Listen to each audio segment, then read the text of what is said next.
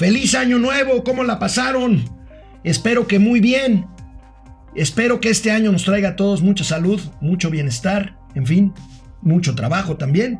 Bueno, empezamos con un programa muy especial. Tengo de invitado a un gran amigo, uno de los mejores economistas de ese país, el doctor Mario Rodríguez Esquivel. Él fue muchos años director del Centro de Estudios Económicos del Sector Privado, fue subgobernador del o, vicepresidente del INEGI, del Instituto Nacional de Estadística, Geografía e Informática, un analista económico de primer nivel, un gran amigo. Mario, feliz año. ¿Qué tal? Felicidades, Alejandro. Encantado de tenerte aquí conmigo. Y también muchas felicidades para todo el auditorio.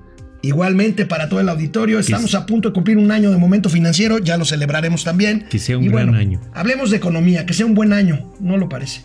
No, no lo parece. Esto es Momento Financiero. El espacio en el que todos podemos hablar. Balanza comercial. Inflación. Evaluación. Tasas de interés. Momento Financiero. El análisis económico más claro. Objetivo y divertido de Internet. Sin tanto choro. Sí. Y como les gusta. Peladito y a la boca. Órale.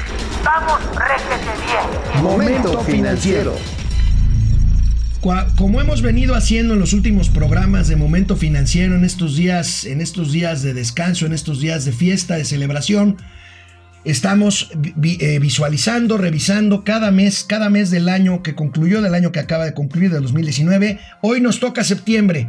¿Qué pasó en septiembre? Bueno, pues nada más y nada menos el informe, el informe de gobierno del presidente Andrés Manuel López Obrador. La verdad es que en el informe no hubo novedades, fue una especie de glosa de las mañaneras de enero a septiembre, un informe triunfalista, un informe carente de autocrítica que se basó en tres ejes. Bienestar, sin crecimiento, entre paréntesis, combate a la corrupción, combate allá a un lado, y lo único que el, que el presidente reconoció en este informe es la falla y el pendiente en materia de seguridad pública. Aparentemente no le quedaba de otra, pero en materia, en materia económica dijo que la economía crece poco, en realidad no está creciendo nada, pero que no hay recesión y con esto se justifica. Insiste insiste en que la distribución del ingreso es el que hace la diferencia, que la economía de abajo, como dice él, es la que está funcionando y dice a manera de explicación, aunque él había prometido crecimiento económico,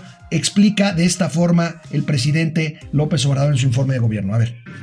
Es hacer a un lado, poco a poco, desechar la obsesión tecnocrática de medirlo todo en función del simple crecimiento económico.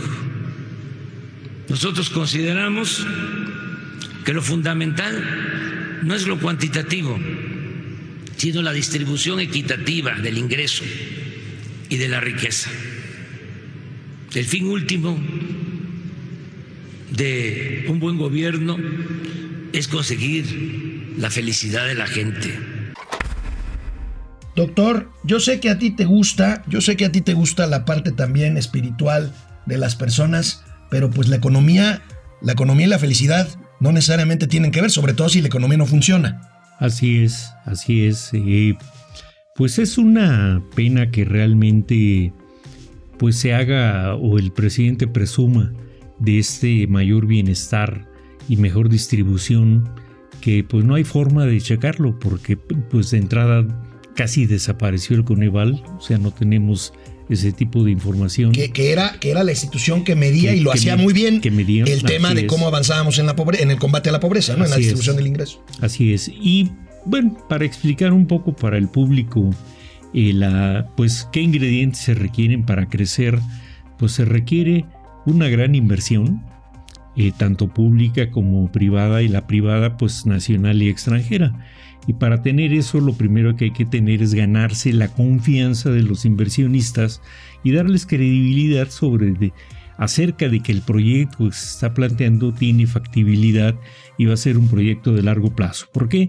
Pues porque invertir mil millones de dólares, por decir una cifra, no es algo que se hace hoy, pues, si lo recupero en una semana pues hay que darle unos 15, 20 años para que tenga una tasa de rendimiento pues acorde con la inversión que se está haciendo y tomando en cuenta también las circunstancias del resto del mundo.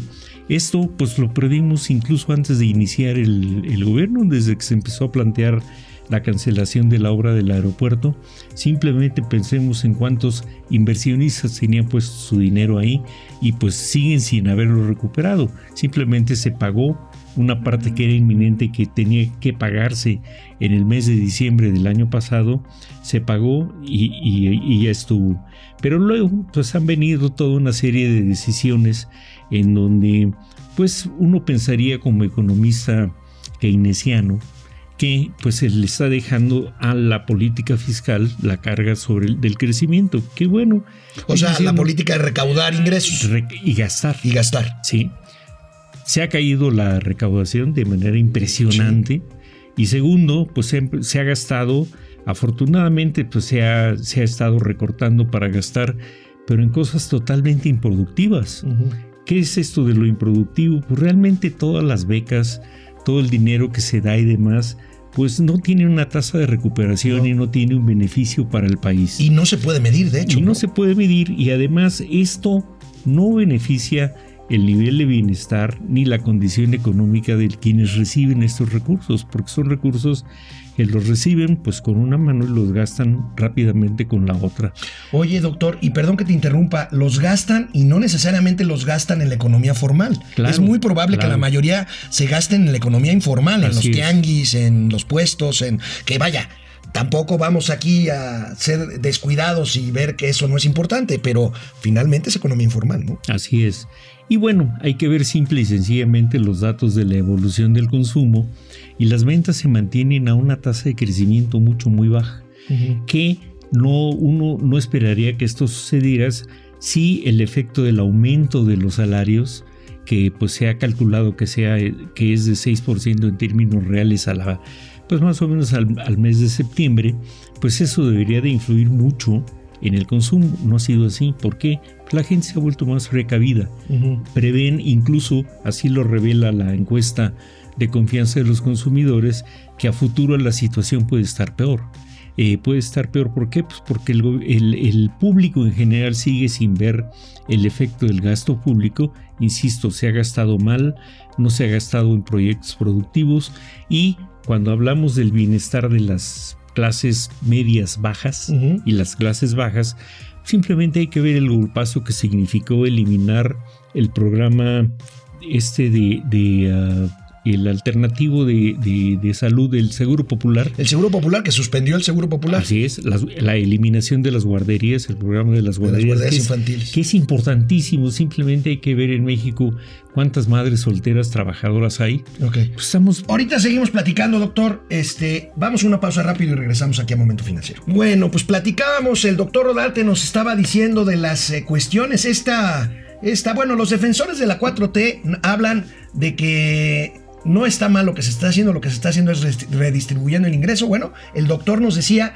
que esta redistribución implicó la cancelación de programas que estaban funcionando, como puede ser las estancias infantiles, como puede ser el Seguro Popular. Pero bueno, regresando al informe que se presentó en septiembre, el presidente presumió superávit de cuenta corriente, que no necesariamente es una buena noticia, el empleo 300 mil, nada más que se necesitan 1.200.000, el huachicol que sigue a pesar de que digan lo contrario, el tipo de cambio que no tiene nada que ver, que más bien tiene que ver con factores externos que internos, una inversión extranjera que no ha podido que no ha podido confirmar que existe, por lo menos en los montos en los que dice la Secretaría de Economía, contrario a lo que dice el Banco de México en el reporte de flujos, ingresos que pues van a la baja a pesar de que dicen, bueno, los ingresos, ¿sabe qué lo salvó? El IEPS, el, impuesto especial a productos y servicios, sobre todo en cuanto a la gasolina, los migrantes y los gasoductos. Pero miren, el presidente tiene otros datos. Recordemos que presumió, tenemos a los migrantes. A ver. Debe reconocerse que un factor principal,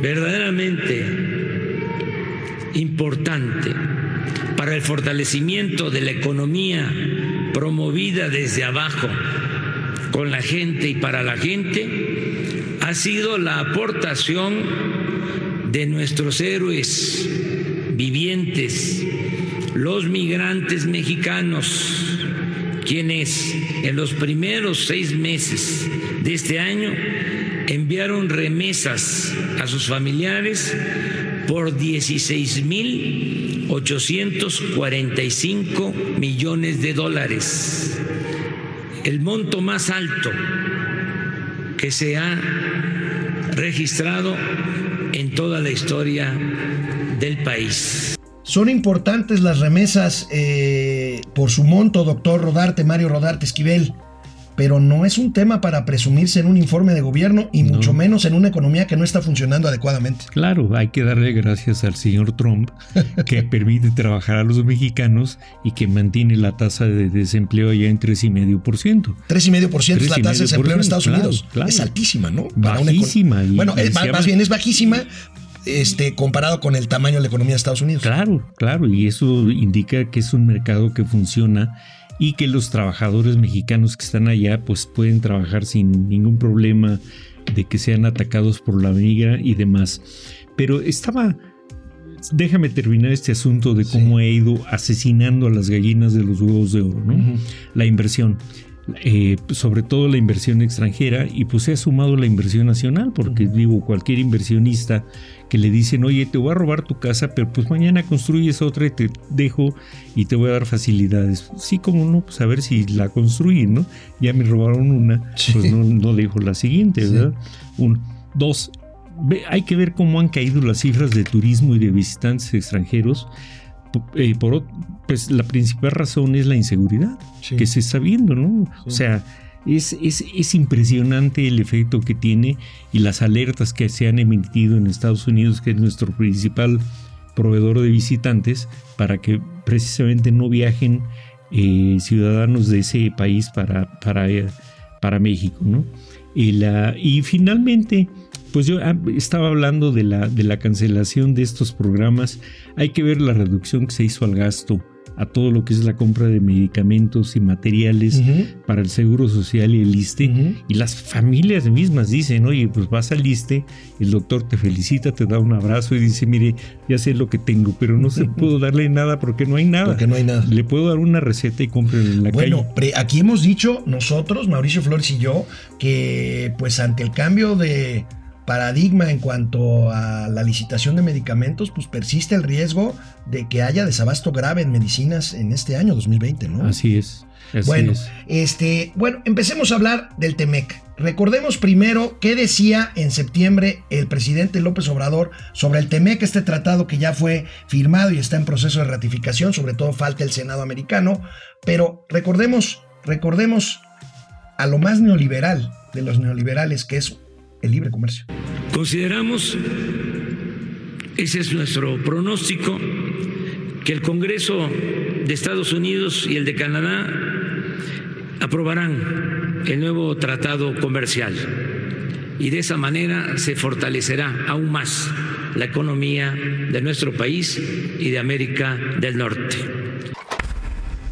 En eso sí, no se equivocó el presidente, el tratado se firmó, está, insisto, en proceso de ratificación, falta el Senado americano, pero bueno, se da por descontado de que así suceda. Ahora, doctor, ya firmado, por lo menos eh, en proceso de ratificación, el Tratado de Libre Comercio, yo sé que es una señal de confianza que hacía falta porque no había buenas noticias, pero ¿qué tan relevante es para cambiar el rumbo de la economía mexicana o para detener la caída y para impulsar el crecimiento.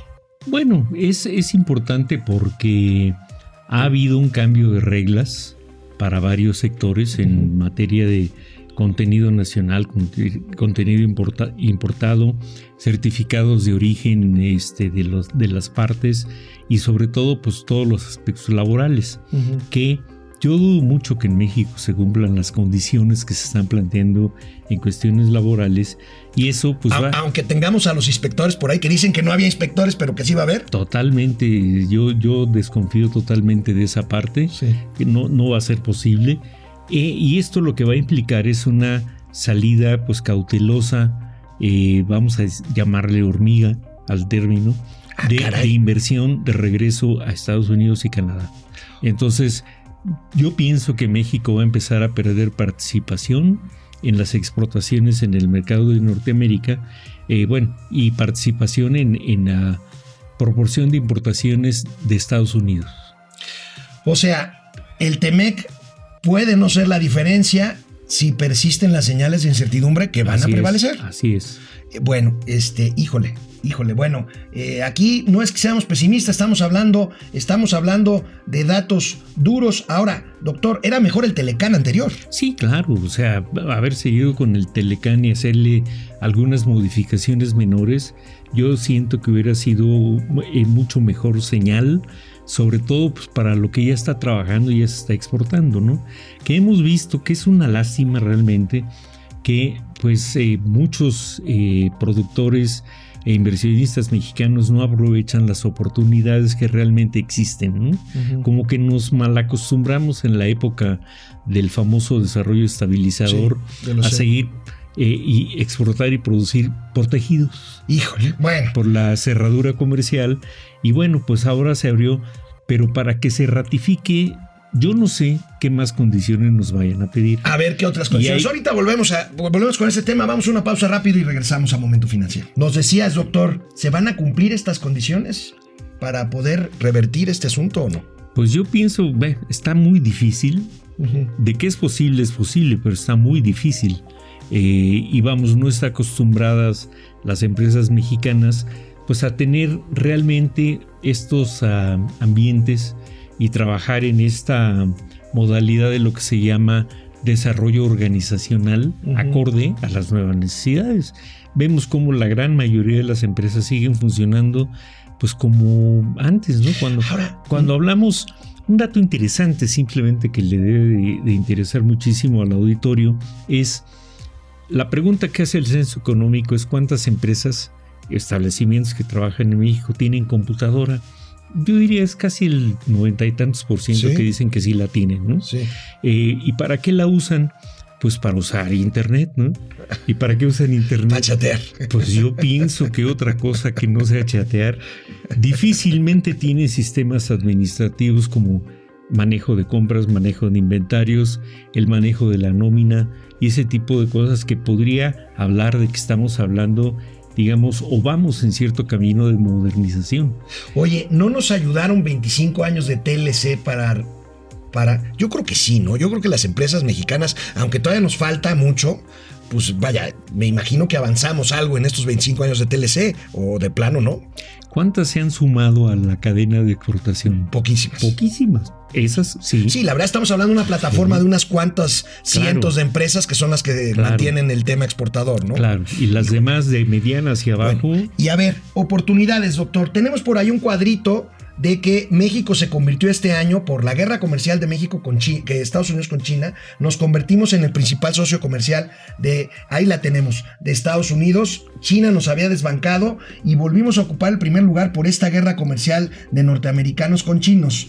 Esto eh, representa una buena oportunidad, por lo menos ahorita tú estabas hablando de las empresas chiquitas que no se suben a este tren, pero las empresas que están en este tren tenemos oportunidad o mientras esté Trump ahí, pues la verdad es que no tenemos mucha opción. Este No, sí tenemos oportunidad siempre y cuando entren a trabajar en el esquema moderno de producción y organización, que significa generar un ambiente laboral eh, adecuado, eh, flexible, que realmente piense en los trabajadores como personas, no como en, pues, digamos, obje- iba a decir una palabra que no, no viene al caso. Viene, venga, venga. No, no, no.